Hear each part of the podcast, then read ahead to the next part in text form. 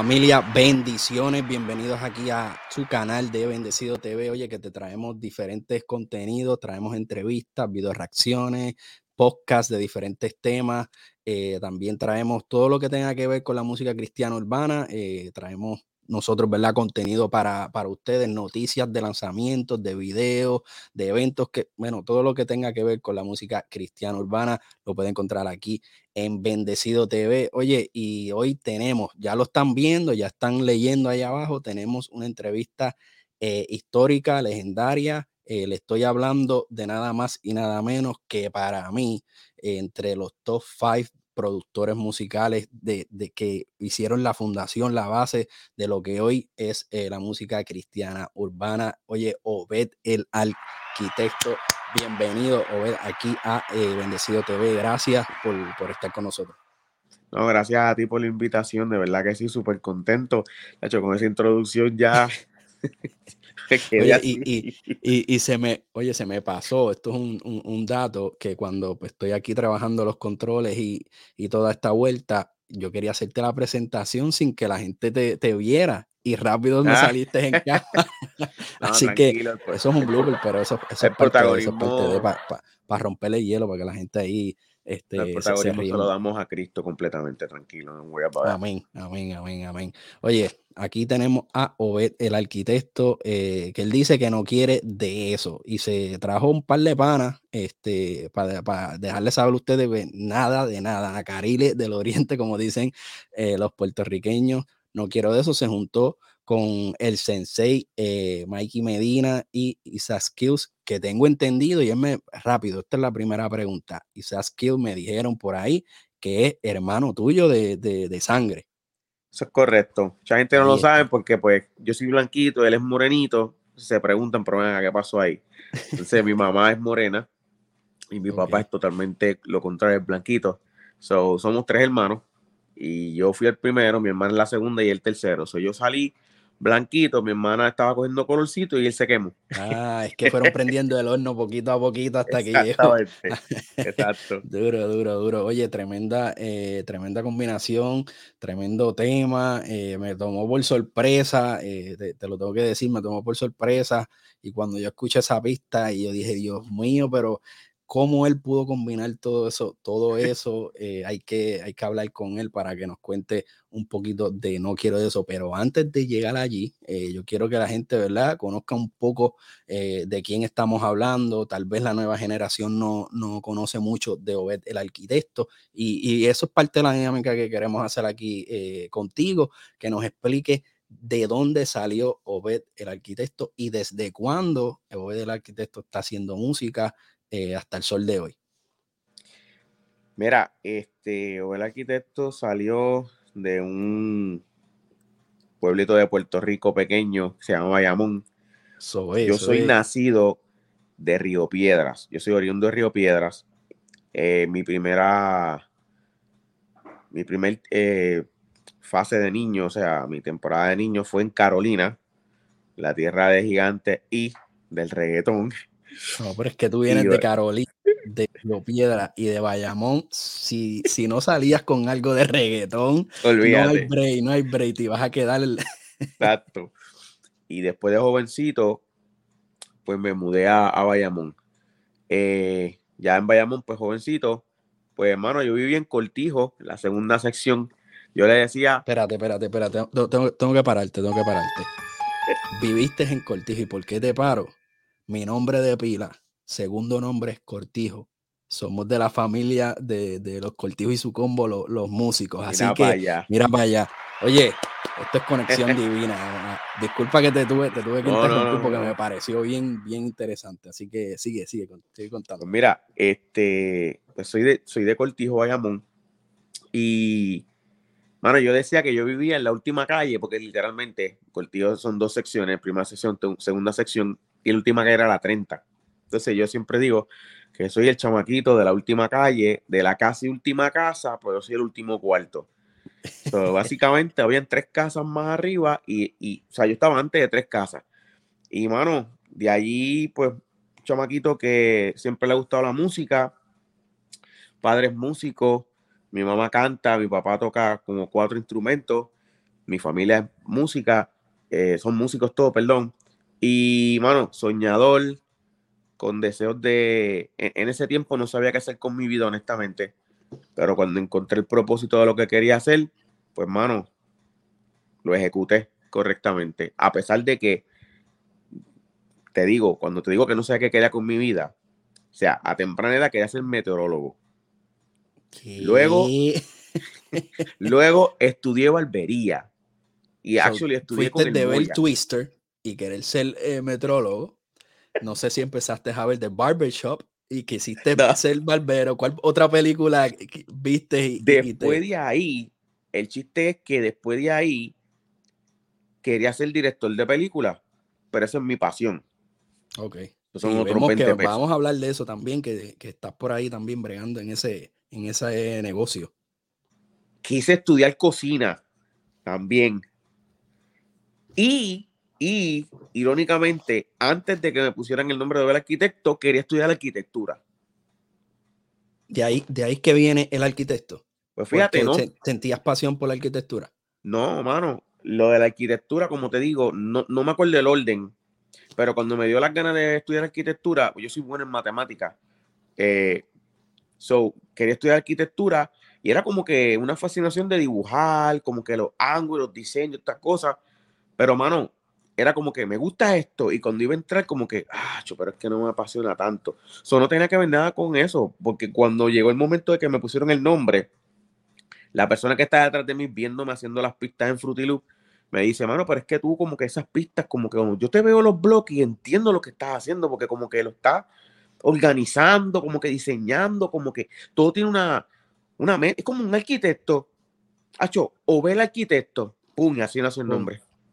Se fue Jorge Valete, integrante de J-Squad, eh, amigo y colega y a persona que siempre voy a honrar, que se fue el que me bautizó por el nombre del arquitecto. Y el que, el que no sabe, eh, J-Squad, si no me equivoco, tú me corriges, fue el primer dúo, ¿verdad? Que, que, que salió de música cristiana urbana a ese nivel comercial, que fue el primer dúo que yo personalmente escuché y tuve la oportunidad de tener un CD en la mano y yo le dije a mi mamá, eh, oye, a mí me gusta tanto la música urbana y escuchar eh, que están hablando de Dios, eh, a mí en algún momento me gustaría tener que ver con eso.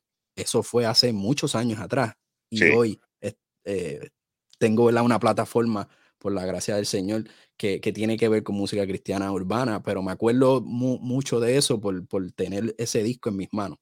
Yo creo que dúo pudiese decir que sí. Pues estaba Christian Rappers. Estaba los Christian Rappers en un trío y los Christian Rappers, fíjate, hace poco estaba hablando con un colega, con David Disciple. y con Travis, ¿verdad? Que también estuvo. So, Travis estaba ahí y si no me equivoco en la historia correctamente, Travis era solista, luego se une a ellos y se forman Christian Rappers porque Travis estaba con el gran Luther. Ok, sí, sí. Y que volvieron a volver a, colaborar eh, no hace mucho y estuvieron haciendo una colaboración. Miente, le estamos dando unos datos históricos de lo que fueron los inicios de la música cristiana urbana. Es bien importante esta parte de la entrevista para que ustedes vayan eh, eh, entrando. Ok, este es Obed del arquitecto, por eso es que lo mencionan tanto, por eso es que mucha gente lo, respeta, por, porque él tiene, él es parte de la historia de lo que es eh, la música cristiana urbana. Después vamos a entrar en detalles con Manny Montes, con El Inmortal, con todo eso. Aquí hay mucho que, que, contar, mucha historia.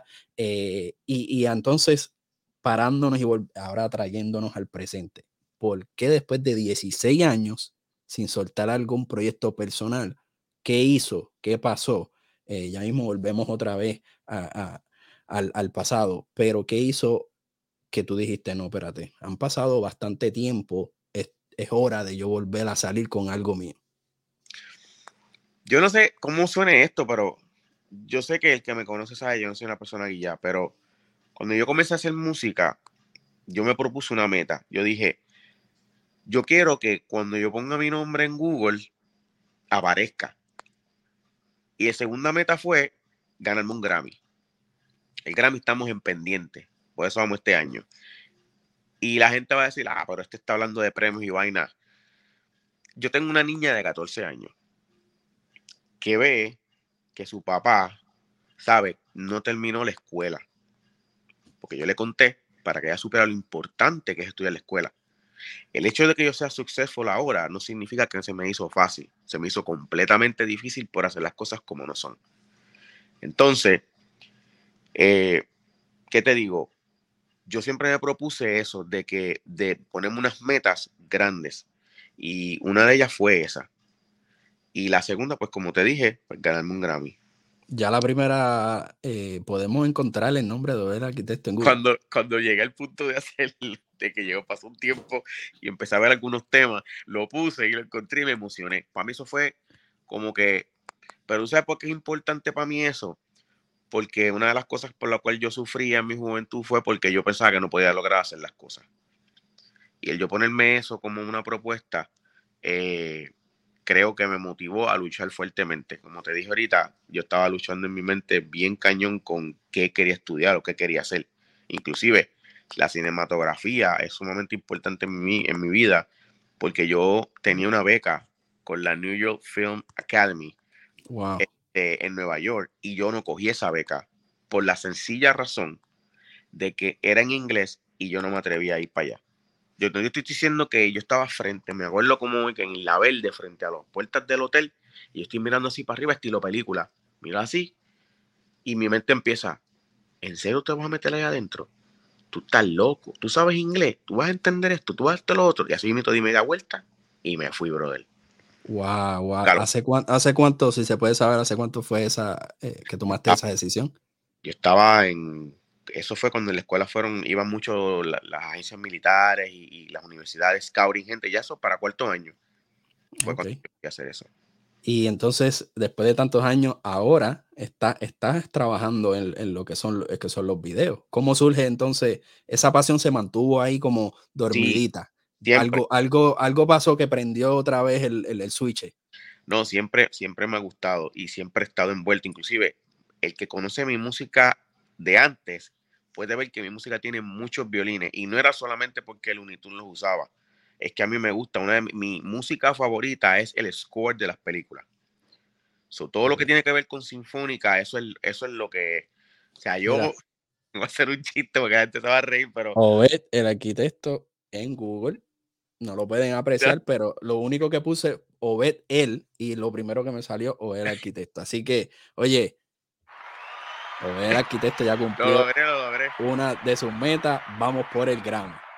Pero mira, la cosa curiosa es que yo, yo, el nivel de la música clásica es tan eh, eh, favorita mía, es tan grande que, papi, yo he llorado en temas sinfónicos antes de llorar en un tema de worship. ¿Sabes? La, cómo te afecta emocionalmente. Y porque el que sabe de música teórica sabe que la música mueve emociones. Ese es el fin. detalle que mucha gente piensa y, e, ignoran. Y la música mueve emociones. Por eso es que yo siempre he dicho que la, el poder de la música es tan grande y a veces, y a veces queremos ponerle como que la música va a cambiar el corazón de la persona, pero realmente no está cambiando, está moviendo las emociones. ¿Y cómo tú disiernes cuando el corazón es engañoso? ¿Cómo tú disiernes que realmente te está tocando el espíritu o realmente te está hablando Dios o realmente son las emociones. Papi, es complicadísimo. Es súper, súper complicado, un tema bien, bien complicado y eh, a través de la música, tú, eh, como te digo, tus emociones son como plasmadas, pero eh, para la persona que está haciendo la música, como que plasma sus emociones a través de eso, pero la persona que lo recibe también siente que sus emociones son, eso es un juego de emoción a emoción. Y depende en qué situación tú te encuentres en ese momento, es como tus emociones van a reaccionar. O que es, algo acá arriba, es, es complicado.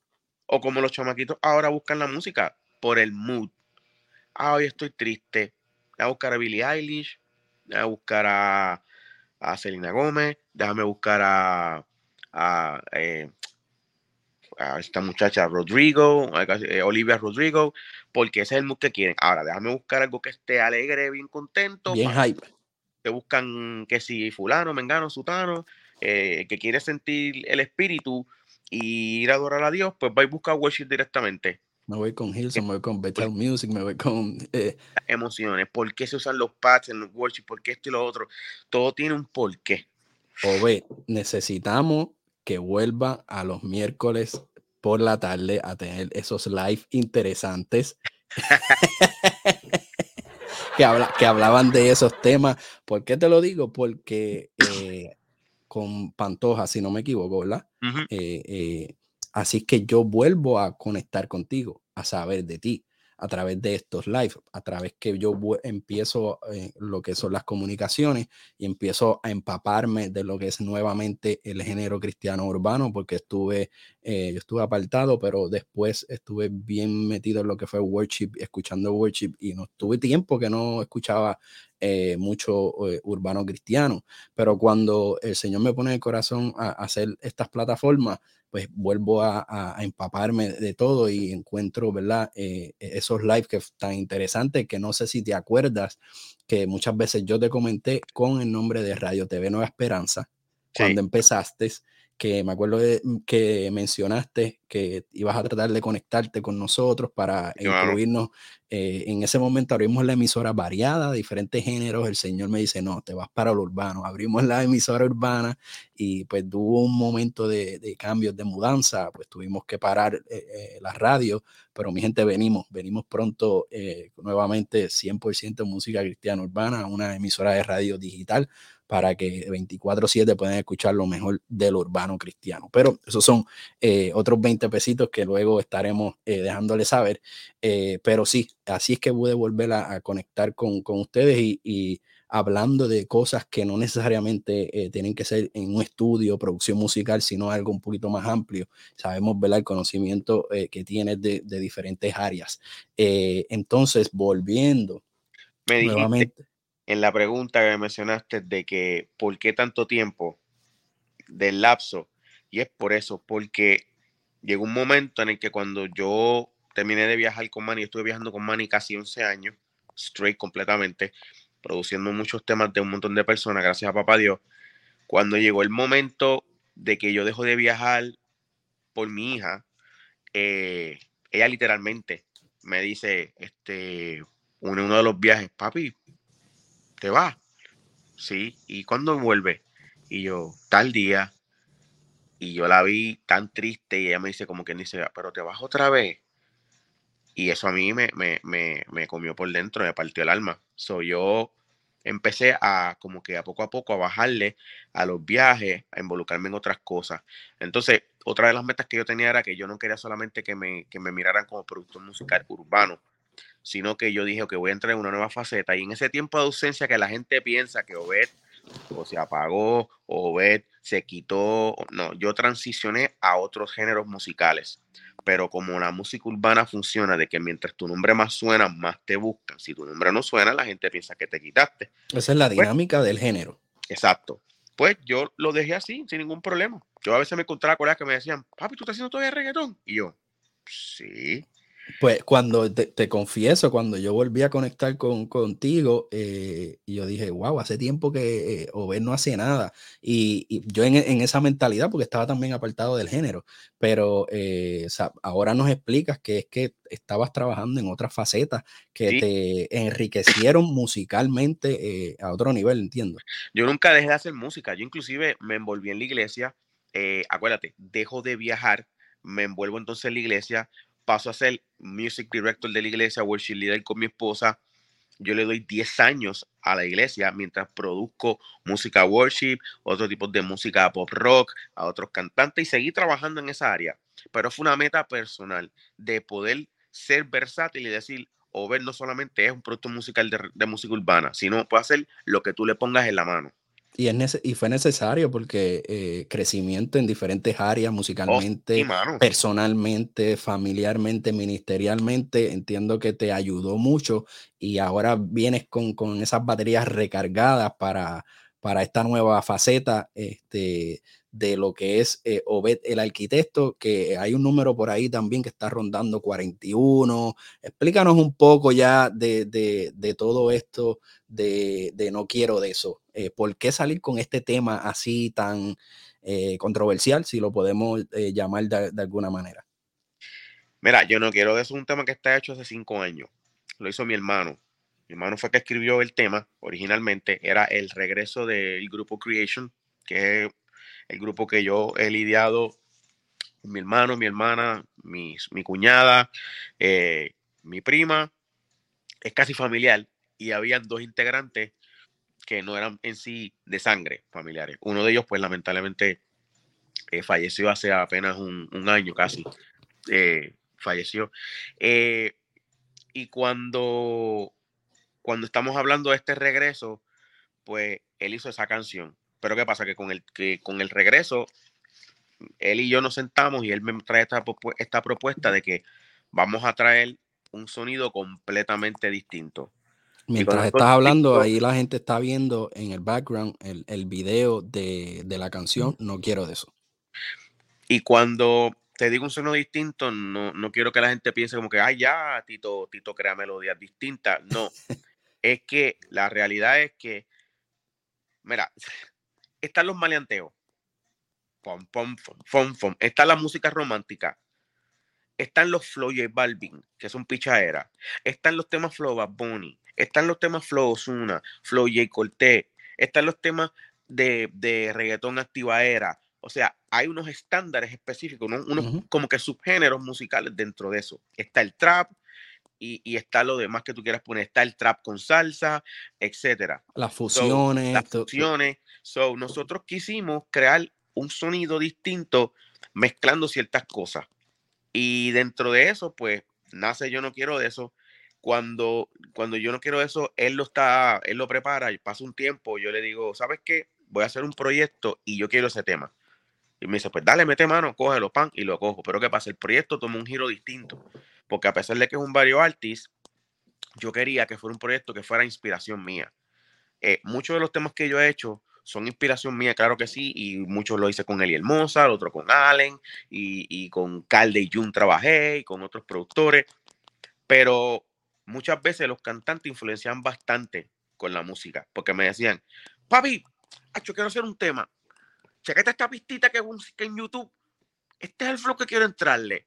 Entonces, Entonces eso te influenciaba para llevarte a ese flow con ese artista. La inspiración no es mi cabeza se sentó y te dije, vamos a hacer esto, sino que había una, una inspiración en otro lado. No es malo, no es malo, aclaro.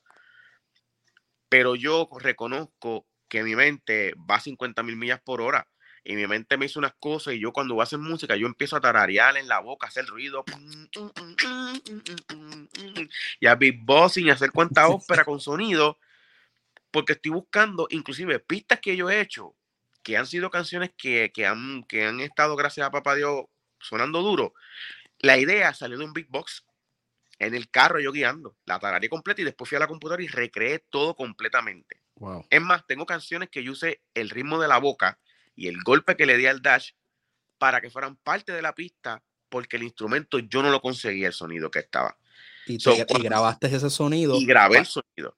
Wow, wow. Eso es experiencia, eso lo hace de gente que, que tiene, ¿verdad? experiencia ya en el, en el, en, la vuelta, ¿verdad? En el meneo. Eh, entonces, Mikey Medina, por, ¿cómo, cómo, cómo, llega Mikey a este proyecto? Pues cuando hacemos el giro, todo va a correr alrededor de la inspiración que yo tuve en ese arreglo. Y en, cuando estoy escuchando el arreglo, yo digo, ok, dos cosas yo quiero en este proyecto, que los ritmos sean completamente lo que nadie se va a esperar.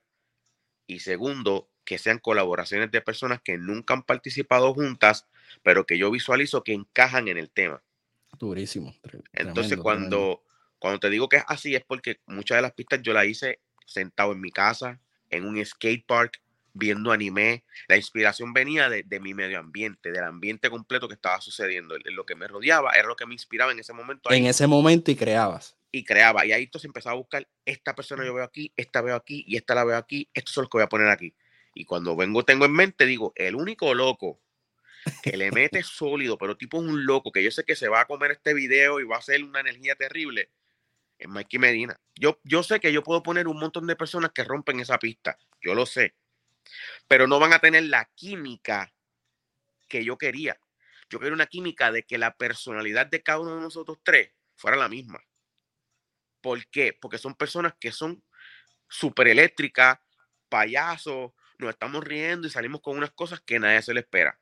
Entonces, si yo me voy a sentar a buscar esos términos, vamos a hablar claro. Busquemos cuántos cantantes tienen esa personalidad. No mucha gente. ustedes No mucha gente. Sí, sí, que eh, eh, parte de la visión era colocar eh, quién encajaba en cada, en cada tema, en cada flow. Y explicas que el proyecto en su totalidad es un varios artists. ¿Hace cuánto no teníamos este tipo de proyectos?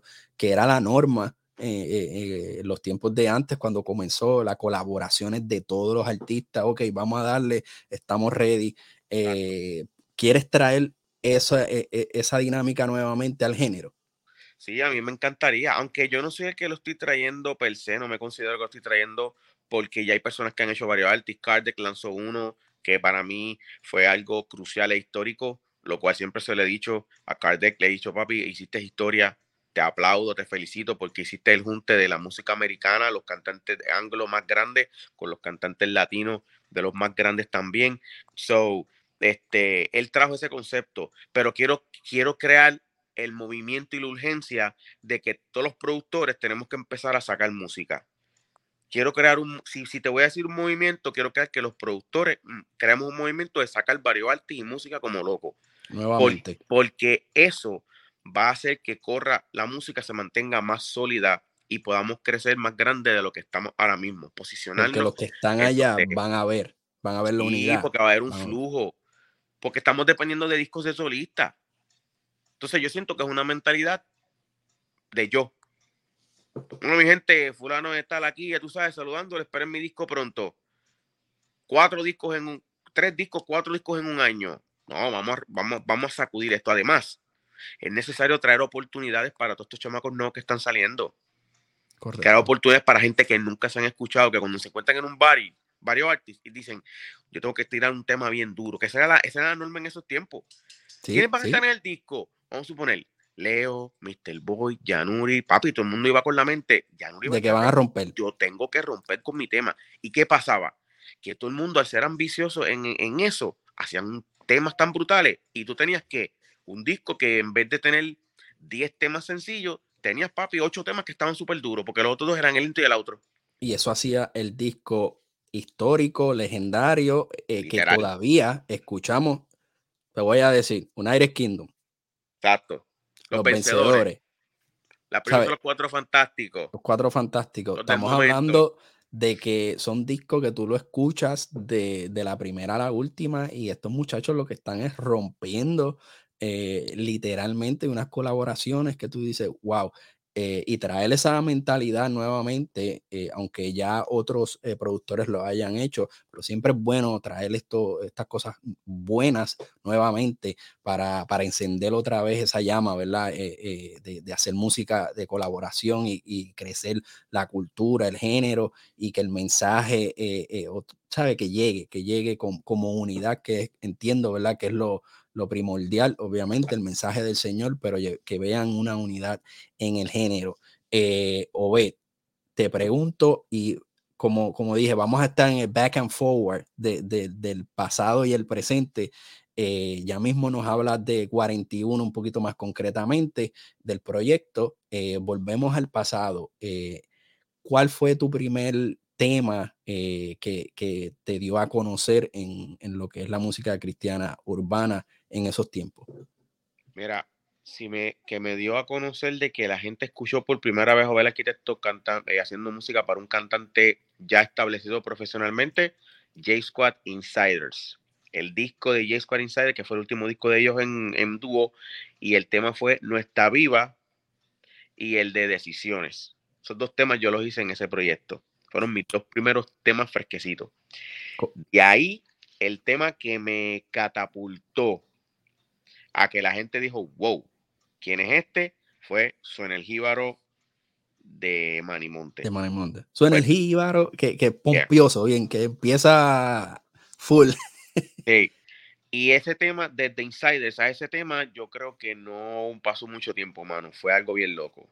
Yo solo recuerdo que un día yo estaba con Valete y al otro día yo estaba con Manny y al otro día yo había, ya había hecho pista a casi la mitad del género y, todavía no paraba de, que la gente me diera oportunidades grandes para poder ser parte de, sus proyectos. Que para mí Para mí eso es, es lo más grande, mano. El poder decir que más allá de lo que suena, que suena como que, ay, ya, Tito, Tito ha producido a todo el mundo, es que cuando tú sabes y tú, y tú ves tu vida y tú ves que a ti, tú no tenías ningún norte, tú no sabes qué hacer con tu vida, tú no sabes ni qué, dónde tú te veías. Es más, tú no te imaginabas que te ibas a salir de tu casa a viajar, a menos que no fuera a ver a tu familia. Y tú ves que Dios te permite no solamente trabajar con todos los exponentes en ese tiempo, todos, todos, sino que le permitiste por lo menos hacer de uno a dos temas que la gente dice, ¿tú hiciste ese tema? ¡Ay, qué brutal! O sea, cuando yo te digo Luis Joel, yo dependo de ti. Alex Zurdo, lo que consumo. Joel, wow. Soli, Goyo, eh, la lista sigue. Watutu, Ivani Avi, Iván Dofilo, Funky, Manny, Redimido. Este, papi, tú, tú te quedas bruto. Jay Khalil de ahora. Eh, si yo te menciono, si hay gente que yo no he trabajado de la nueva y, y de los de antes, pues, de la segunda cepa, pues hay como dos o tres. Alwin, eh, Indio Mal, que no, que no hemos tenido la oportunidad, pero no es porque no se ha dado, es porque yo sé que todo va en el tiempo de Dios. Va, en el tiempo, ahora poco a poco otra vez. Deben, músico, o sea, brother, yo me quedo bruto, yo digo, si ahora mismo me dicen, you're satisfied, yo digo, I'm satisfied, porque la realidad es que tú no te esperas eso, tú no, tú no te lo esperas.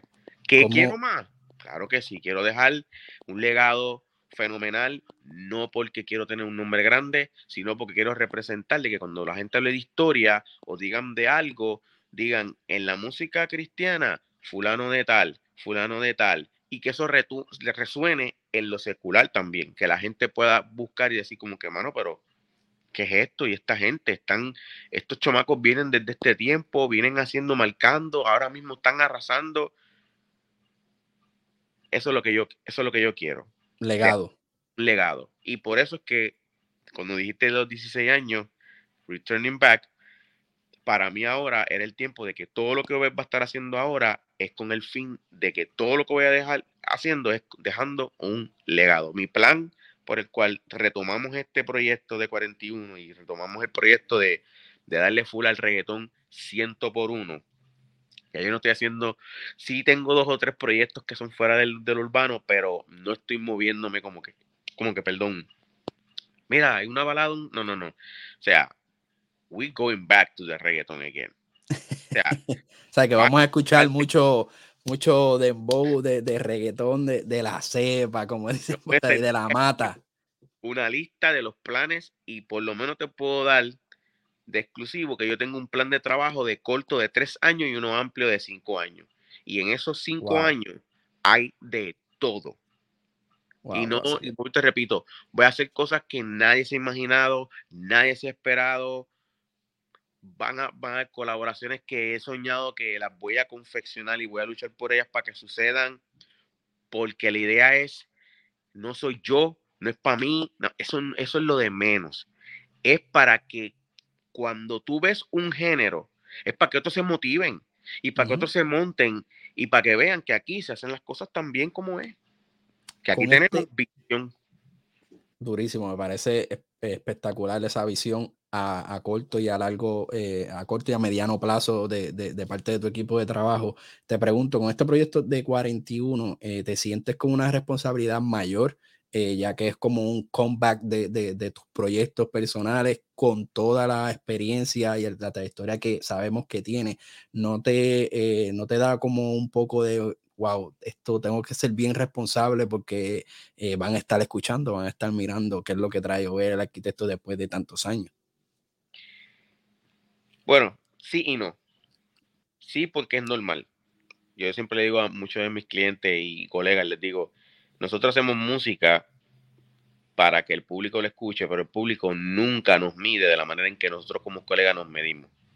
O sea, como colega, yo veo a otra persona que hace una producción y yo le mido toda la producción, cómo fue, y eso es lo que hablamos entre nosotros. Cuando es un fanático que lo escucha, lo que hace es que dice, ¡ay, qué brutal, me encanta! Y es bien raro. ¿Por qué? Porque los fanáticos son fanáticos, les encanta la música y quieren que le den música, ¡pum! Y no me siento con tanto peso porque esto no lo, no lo llevo yo solo. Yo soy parte de este equipo. Yo agradezco a Papá Dios que me permitió la oportunidad de ser de los primeros productores, pero yo honro a todos los demás colegas porque todos han sumado.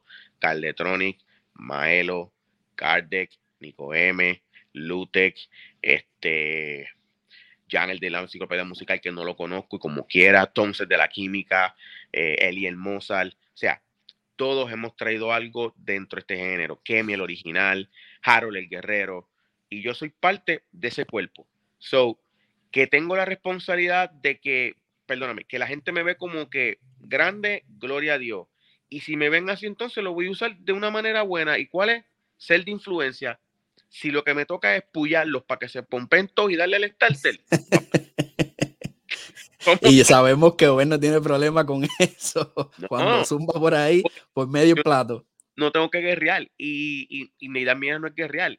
Y la razón por la cual tampoco no me siento con tanto peso es porque honestamente, y sé que va a sonar arrogante, pero yo no lo soy y no me preocupa el que lo piense, yo no tengo que probarle nada a nadie. O sea, en lo absoluto.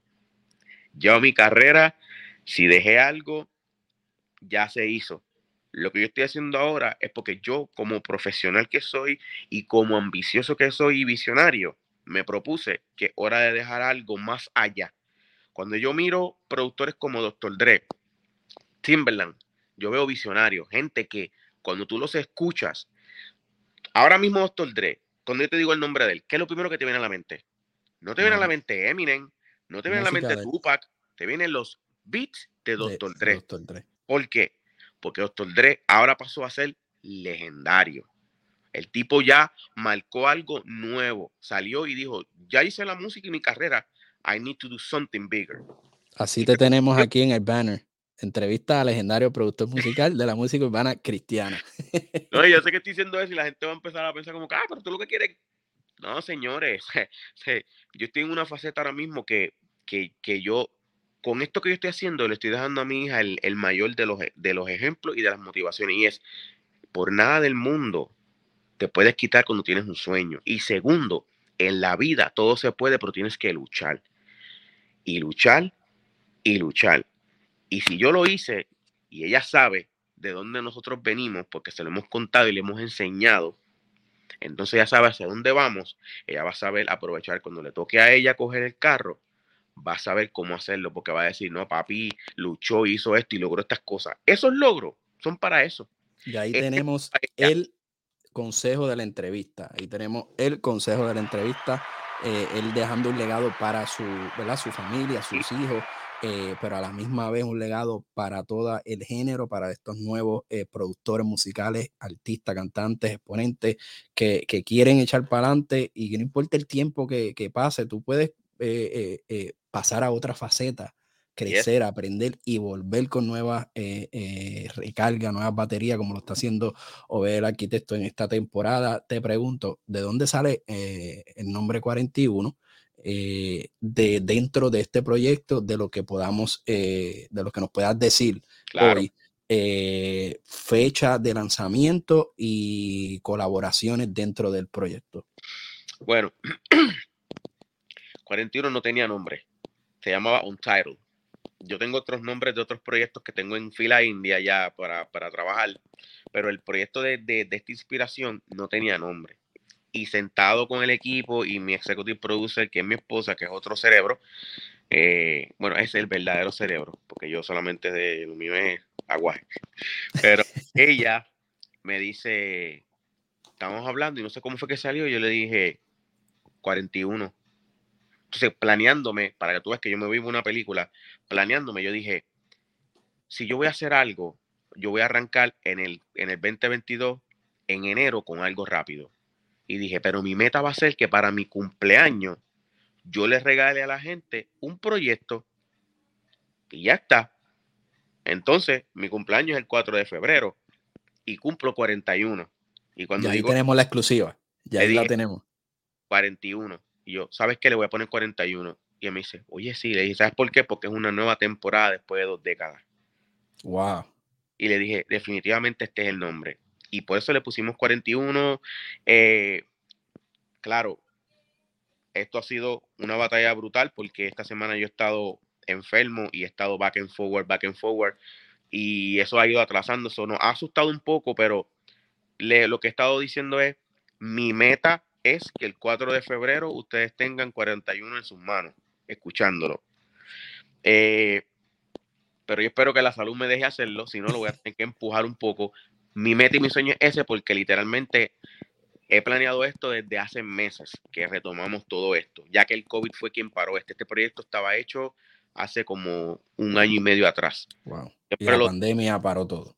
Y no solo la pandemia, cuando yo caí en el, con el COVID, eso me, me, tumbó bien brutal. Eso, cuando yo retomé todo, yo caí en una pequeña depresión y, y, y, ansiedad. Y bueno, todavía tengo lo que es un poco de PTSD con el hospital, no entro mucho. O sea, a mí me dio duro bastante. Este, yo, yo sé que yo lo menciono mucho, pero yo lo menciono porque cada vez que una persona puede escuchar, cuando Dios te da una segunda oportunidad y tus perspectivas cambian y tus prioridades cambian. Y en, este, y en ese momento mi vida cambió completamente y mi prioridad pasó a ser la familia por encima de cualquier cosa. Pero mi esposa se paró y me dice, a ti te falta todavía por dar. Y tú tienes un montón de sueños y metas que hacer. So, yo necesito que tú saques ese disco ya. Y venía, nos encontrábamos con Manny y le decía a Manny, mira este, tiene un disco en la casa allí sentado y no acaba y lo saca. Nos encontramos con Nico Emi, lo mismo, mira. Pujándote.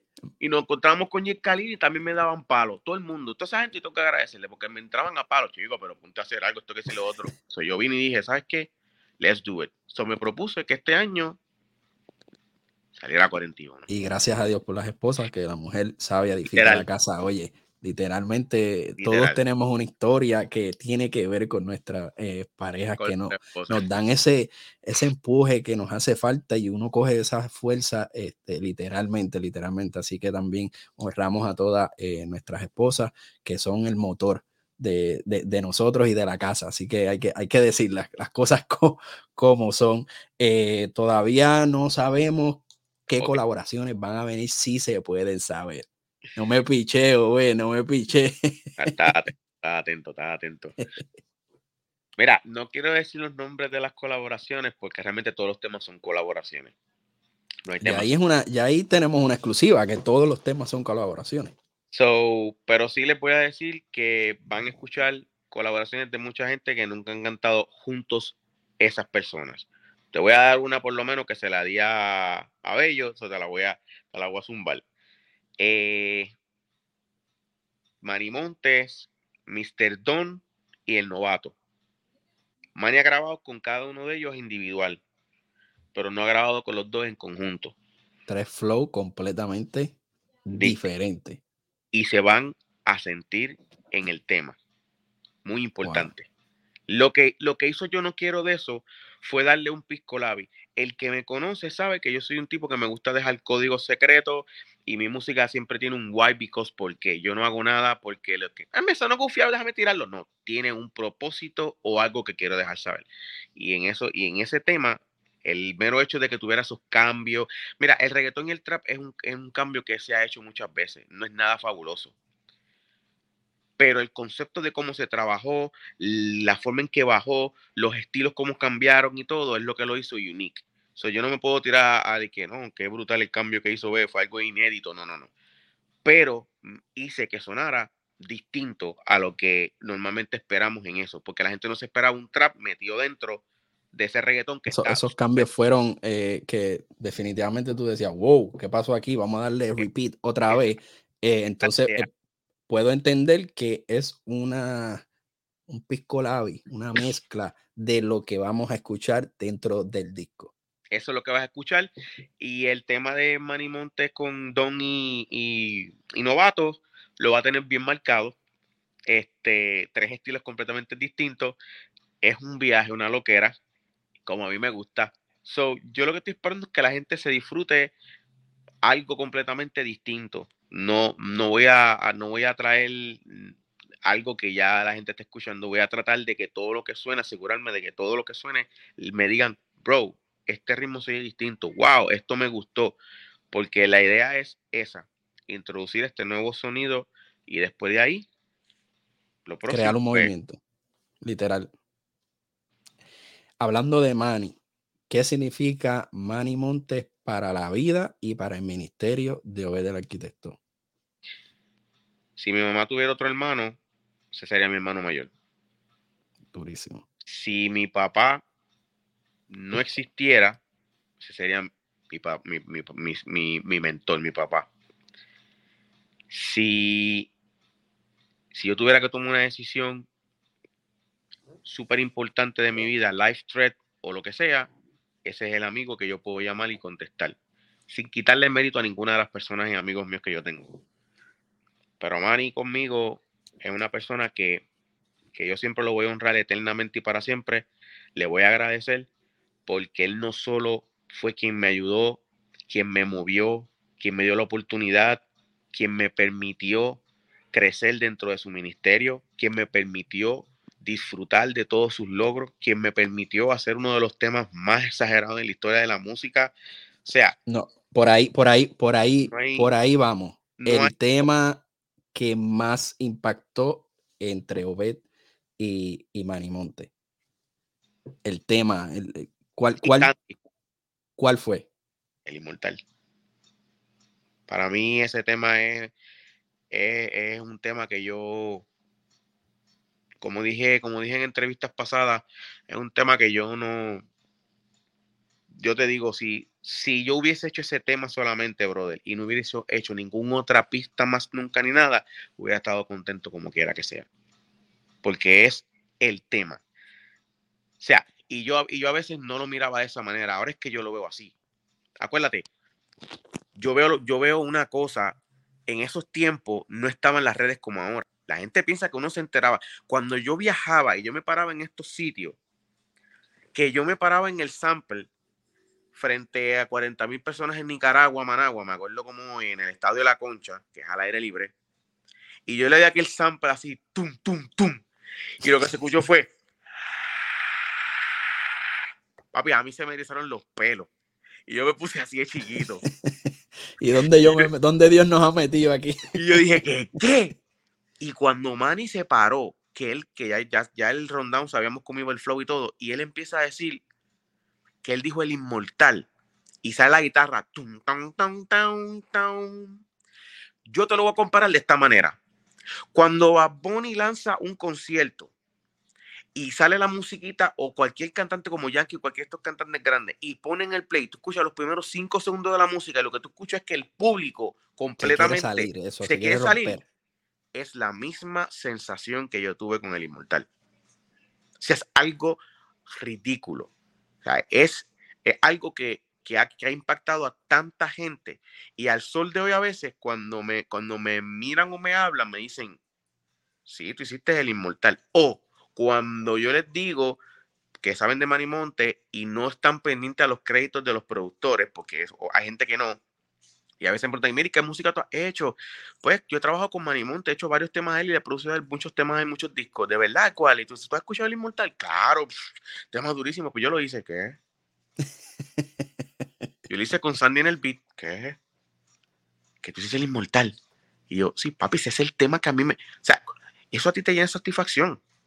Porque cuando tú conoces cómo fue el proceso de esa canción, cómo se hizo y cómo salió todo y el por qué, tú dices, Señor, tú permitiste que este tema marcara los corazones, no solo de los cristianos, sino de los no cristianos, no solo de cantantes cristianos, sino de cantantes seculares. O sea, es un tema que, Papi, como lo dije, es el tema.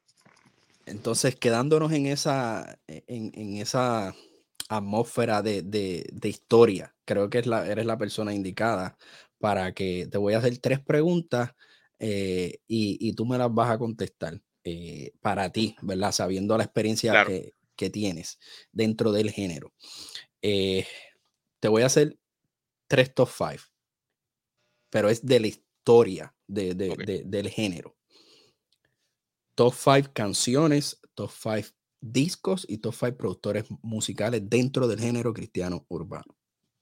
Para ver el arquitecto después de, de todos estos años y no lo voy a hacer en orden para no crear controversia. So, el que quiera juzgar el time, los nombres como lo puedo poner, ya es discreción de la persona. quiere saber el orden, comuníquese conmigo y yo se lo digo directamente. sí, porque es que es el sabe, tú sabes. Ok.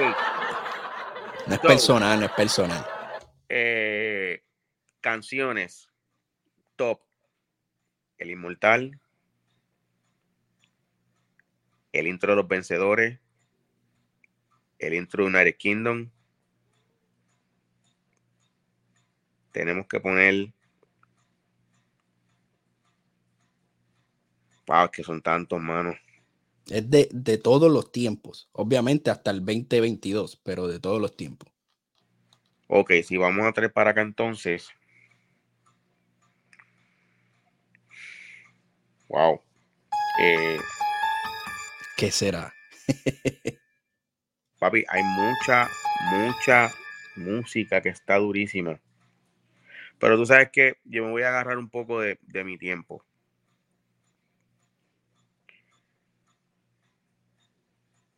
Ah, está. Eh, hay un tema de funky que se llama, que lo canta con Ricardo Rodríguez. Ese tema, para mí, ese tema es otra cosa también. Ya tenemos cuatro. Y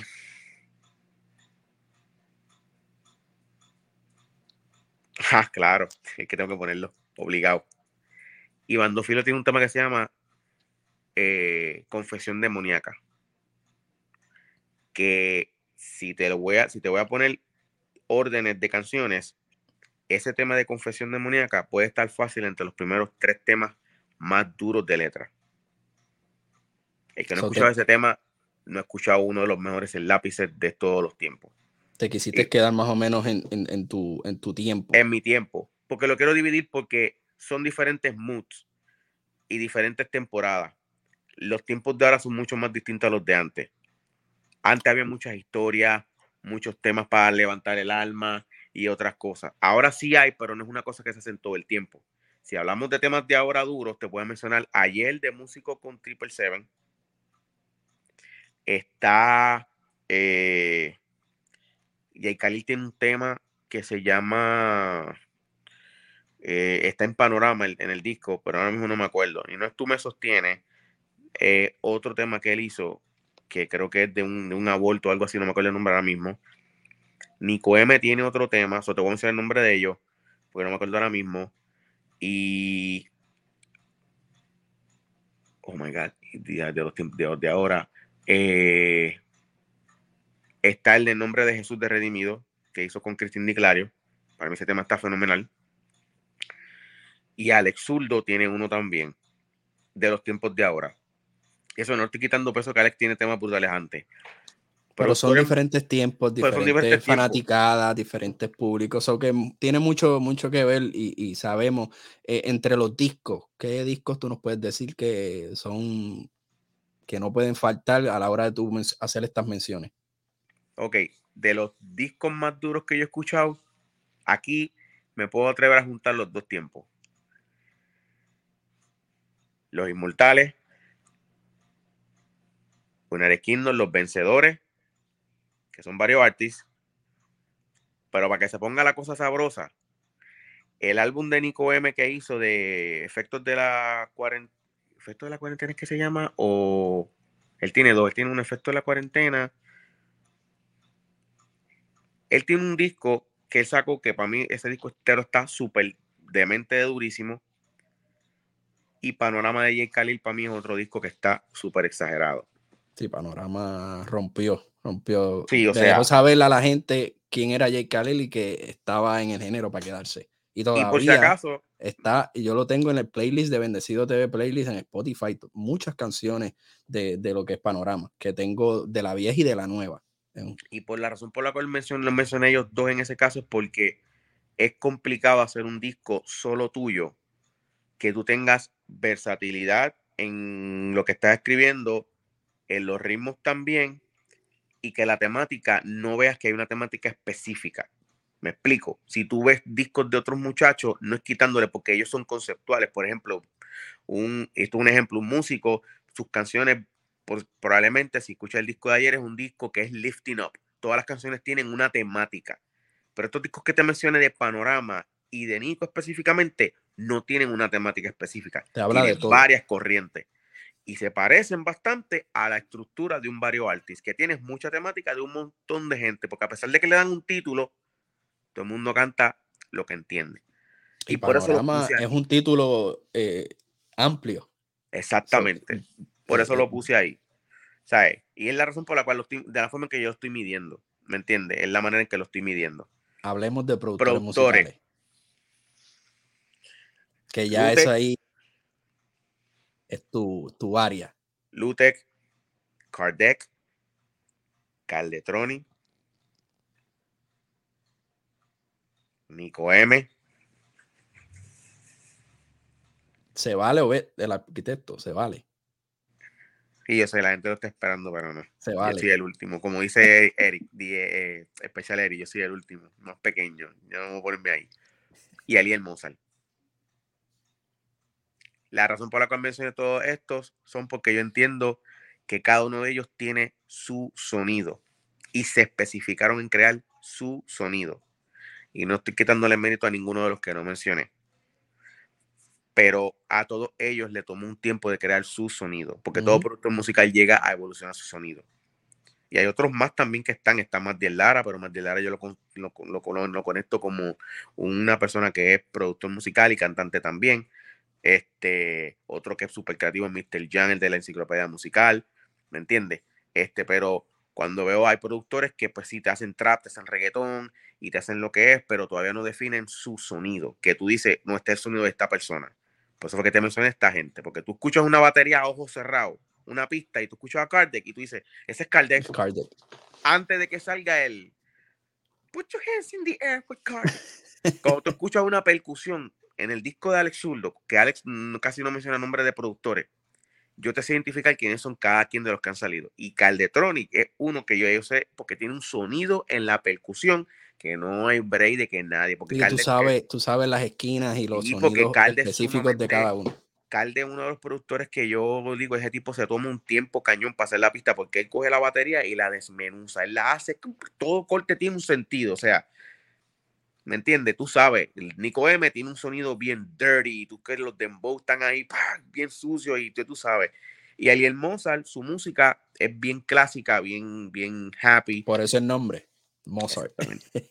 Entonces ya, eh, Obed, entrando en, lo que es en la última recta, los últimos 100 metros de esta entrevista, eh, hablando de un poquito de la música en general, has trabajado en, ¿verdad?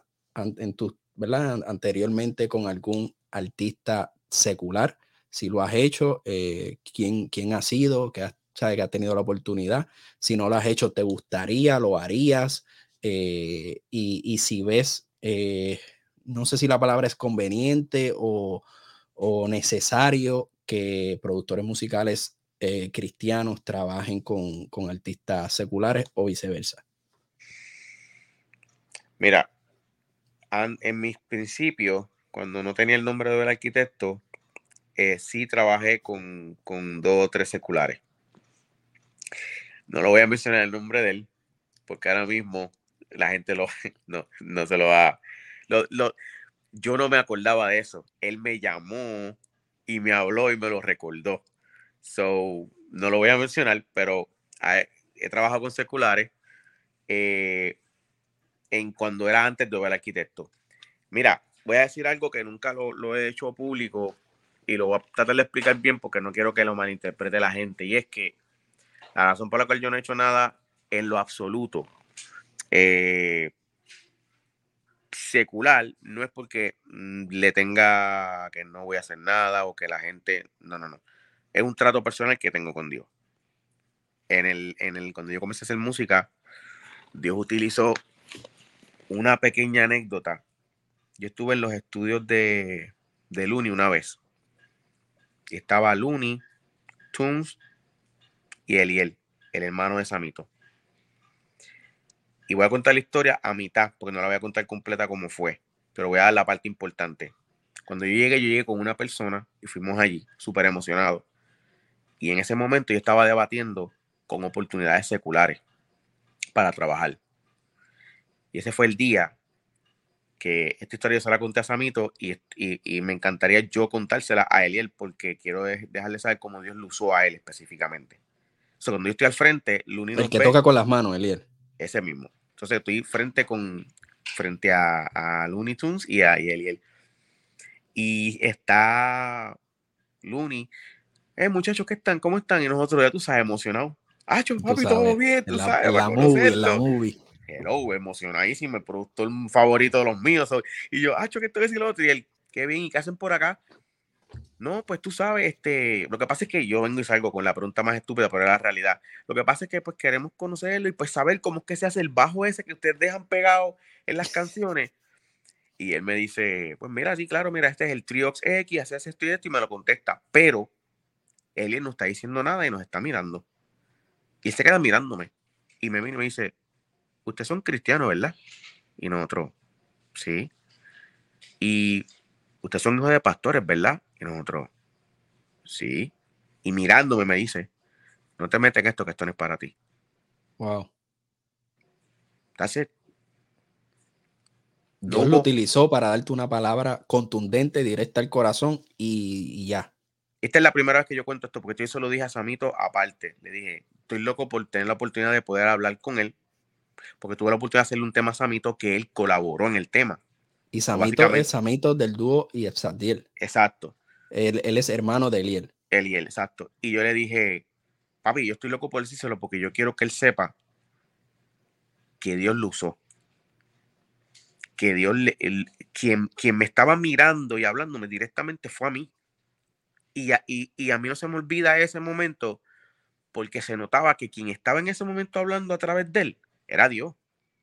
Y cualquiera va a pensar, pero ¿cómo va a ser? El que habla con las manos, el que hizo este, este marrón, que hizo esto y lo otro. ¿Qué?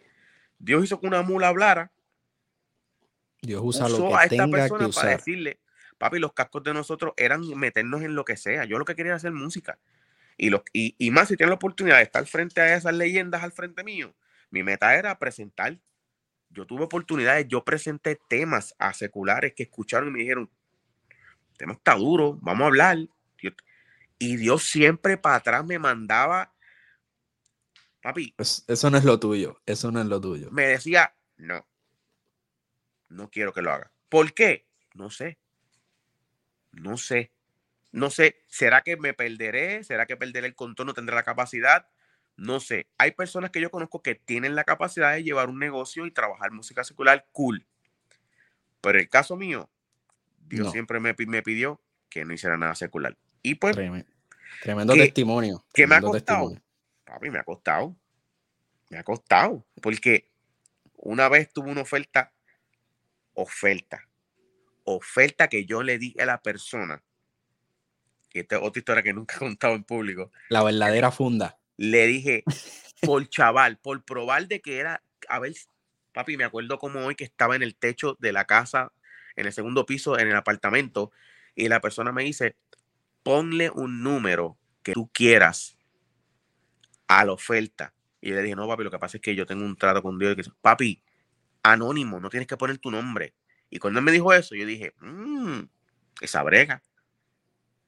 Hacer las cositas por debajo del agua, calladito, que nadie sepa. Y yo dije, hacho, yo voy a tirarle un. Y, y algo me decía, te dije que no, te dije que no.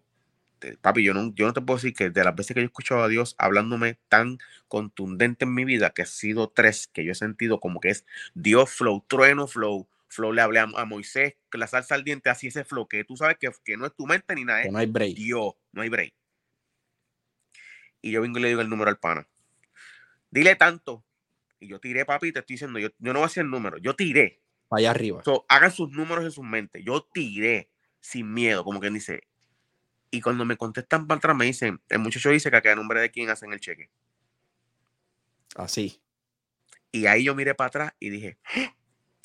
y en mi mente rápido empecé, papi, lo primero que dije, como toda persona cristiana, saco mi diezmo, compro mi casa, hago el estudio, esto que lo otro. Y así mismito, en ese silencio mirando el cielo, así mismito, escucho la voz que dice, ¿qué yo te dije a ti? dije que no, no te quiero trabajando secular. Wow.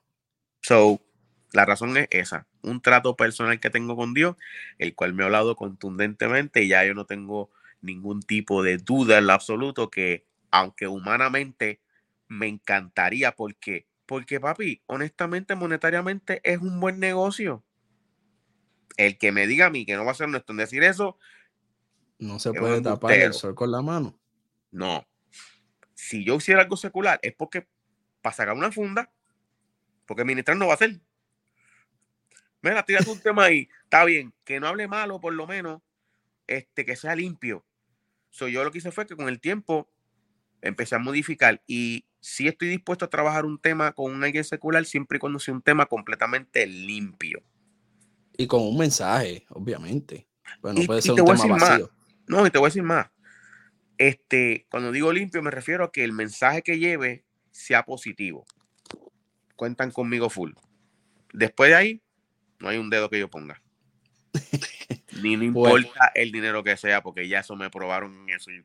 Después de ese testimonio eh, impactante, y eh, sabemos que el Señor te quiere acá, en, este lado acá, y que sigas haciendo lo, que estás haciendo. Ya pasamos lo, de esos 100 metros, 50, ahora vamos para los últimos 50. Obed, el arquitecto, eh, ¿qué te ha parecido esta evolución del género? desde los tiempos que comenzaste ahora, cómo ves el género en un futuro y cómo tú te ves dentro de, ese futuro del género. Eh, el género urbano cristiano, si, si afinan los detalles y los cables pequeños que hay que conectar finales, no nos van a mirar como los cantantes cristianos. Nos van a mirar parte dentro del movimiento urbano, que es lo que yo considero que es. Número uno. Número dos, no me extrañaría ver un Gabriel, un Indio Mal, un músico, un Matiel Lara. No me extrañaría ver a cualquiera de todos estos muchachos que están arrancando ahora, que Khalil, a ninguno de ellos no me los extrañaría haciendo colaboraciones seculares que tengan sentido. Y no me extrañaría tampoco en nominaciones donde no se van a nominar como cantantes cristianos. No me extrañaría. Porque lo primero que tenemos que hacer es quitar el, bendito detach este de que no, no, esto es música cristiana. Gente, wake up, la música cristiana no existe. Música es música. Música es música. Cuando tú te enseñas música, lo primero que te dicen es cuál es la definición de música. Y dice que es el arte de combinar los bellos sonidos. No te dice música es algo que se llama secular. Y entonces aparte hay otra cosa que se llama música cristiana porque no, no es así. Inclusive ¿Por qué, ¿por qué entiendes que, ha habido esa división? Eso yo lo voy a decir como lo he dicho a puerta cerrada. Alguien se le, se le prendió la bombilla y dijo, ¿sabes qué? Vamos a llamarle a esto música cristiana. música cristiana. Y ya. Entonces lo irónico del caso es, le llamamos música cristiana, la industria nos pone aparte porque somos que música cristiana, no nos miran como un subgénero, ni como un género, o sea, nos miran aparte, como que está la música, hay la música cristiana. Entonces, ¿a quién les queremos cantar y llevarle la música? Entonces hacemos lo al revés. Es como que Jesús no se hubiera metido con, no hubiera ido a, las prostitutas, a hablarle a, los pecadores, ni hubiera jangueado con ellos. Ahí es que él iba a, llevar su mensaje y, y, los llamaba. Exacto. Si hubiera dicho, no, yo soy Jesús el cristiano. Es como que un barbero venga de ti, eh, papi, vénsete para recortarte. ¿Quién tú eres? Soy un barbero cristiano. Que la, máquina te va a, sacar los pecados y te va a sacar los demonios cuando te la pases por la cabeza. Entonces, ¿por qué le ponemos un adjetivo a una cosa que no lo, se supone que lo lleve? Mira, por más que mi San Marco, Cristín y toda esta gente cantan worship, canten worship, es música. Lo que ellos cantan es pop rock, es rock, ese es el género que ellos cantan. O existe un género que se llama worship. Cuando la industria lo mira, los algo, no le ponen eso, lo ponen en rock, en pop rock, porque eso es lo que es. Entonces nosotros no podemos eliminar y creer que estamos creando un nuevo sistema, un nuevo género, una vaina. Nosotros somos cantantes de reggaetón urbano. Punto. y la gente, cuando escuchan que eres reggaetón cristiano, lo primero que te ponen es una X. No lo quiero escuchar. me van a predicar. Santo, los que nunca caen, los que nunca le pasa nada. Nosotros hemos, nosotros hemos segregado que la gente quiere escuchar de nosotros. Por eso ya yo no digo que hago música reggaetón cristiano. Música urbana. Yo digo reggaetón, música urbana. ¿Y sabes qué pasa cuando la gente escucha el reggaetón? Dicen, pero eso suena como que reggaetón, como que positivo, como que cristiano y yo, reggaetón. Ah, ok, ok. Si tú tratas de mantenerte en la línea que es, música urbana, es reggaetón. Sí. So, a mí no me extraña que cuando, cuando estemos en nominaciones empiecen Best Album of Reggaeton. Osuna. Bad Bunny. Gabriel. Gabriel. Indio Mal. Músico. And the winner. Boom. Cualquiera de ellos. No me extrañe y se paren al frente y digan, ¿saben qué? Gracias, papá Dios. Aquí vamos a tener evidencia de, lo que está diciendo Beth y volvemos a la entrevista para que sepan que lo que lo dijo eh, en algún momento del 2022, al principio ahí, de, antes que saliera 41, declaramos esa, palabra que vamos a llegar. Eso va a eh, llegar, pero eso tiene un sacrificio. So, no ves el, el género decayendo, al contrario. El género yo no lo veo decayendo, pero como todo, si se ponen testarudos y cabezones, Dios saca. Acuérdense de eso. Como en, mis tiempos, nunca, él siempre quitó y puso. La gente no se quitaba porque se querían quitar. Dios removió gente. siempre lo ha hecho en la historia de la Biblia lo ha hecho en la historia en todos lados, ha removido en la historia en que vivimos gente que, para ponerte un ejemplo, personas que han cogido y han querido maldecir a Dios, los ha removido de la faz de la tierra. Dios es Dios. Y eso no se nos puede olvidar. Nosotros servimos a uno, que es el que controla todo. Y aunque nos puso diferentes tags para realizar, Él es el que quita y el que pone, el que decide quién está sonando y quién no está sonando. Usted puede tener la maquinaria más grande del mundo. Usted no está agarrado de Cristo y no tiene el corazón conectado con él, mi hermano, usted le va a quedar ni 30 segundos en el género. Porque cuando menos te lo espere, se muere y ya no lo viste más nunca. Esto no lo digo yo. Obed, ¿cómo se ve en dentro de ese futuro de, del mismo género, eh, vamos a decirle, del género urbano? Para no, para no decir este, una categoría. Bueno, yo no sabría qué decirte cómo me veo. Compartiendo, aprendiendo, conociendo. Y el que necesite un consejo, se lo doy. Yo nunca voy a ir a imponer una idea mía. Los otros días le fui a dar un consejo a uno de la nueva y le dije, papi, con todo respeto al mundo, te puedo dar un consejo y se lo di. Pero lo dije con respeto, ¿me entiendes? El hecho de que mucha gente me vean como algo grande o que tengo un tiempo, eh, yo, mano, yo no, lo, yo no lo veo así, no porque quiera ser el más humilde del mundo ni nada, es que sencillamente yo me veo como cualquiera de mis colegas. Yo veo que yo puse mi granito y que puse mi huellita. Y yo creo que donde me veo entonces, si puedo decirte algo, sería poniendo mi huella o dejando la marca este, de que por aquí pasó el arquitecto. was there. Porque todavía queda Obed para rato. Yo, como te dije, mi visión de los próximos cinco años es sumamente ambiciosa. Y si va a llegar un momento en el que yo posiblemente diga como que, ok, le voy a bajar un chin a la música. Pero mientras, mira, para que tengas una idea, el nivel que mi mente se ha puesto a correr. Yo tengo diabetes y muchas de las cosas que nosotros los diabéticos podemos perder es la visión. Las manos o las piernas. Y yo me autoanalicé un día y dije, mi salud, yo la he visto bastante afectada. Mis ojos se afectaron hace poco. Hace poco yo tuve una retina, eh, una, el ojo, la retina se me explotó. Yo veía rojo Flow Terminator. No, papi, créeme, te puedes reír porque. No me quería reír, pero. No, no, no. Lo puede hacer y que se río no se sienta mal. Yo me senté a Flow Terminator. Yo miraba por la y hacía.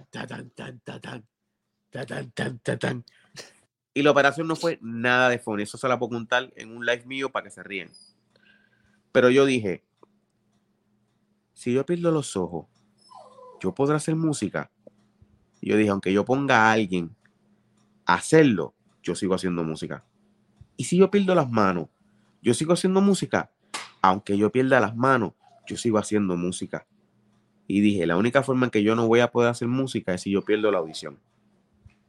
Fue la única razón. Pero mientras yo respire y mi cuerpo funcione, Adam Ortiz, Adam Ortiz Lara, va a hacer música. Bueno, qué manera eh, espectacular de, concluir esta entrevista aquí con Obed, el arquitecto. Oye, Obed, ¿de qué hablamos? Aquí hablamos del proyecto de 41, mi gente, que sale, eh, si Dios lo permite, el 4 de febrero, cumpleaños, ¿verdad? Por ahí de, de Obed. Eh, hablamos de No Quiero de Eso, su nuevo tema sencillo junto a Mikey Medina y Ice Skills.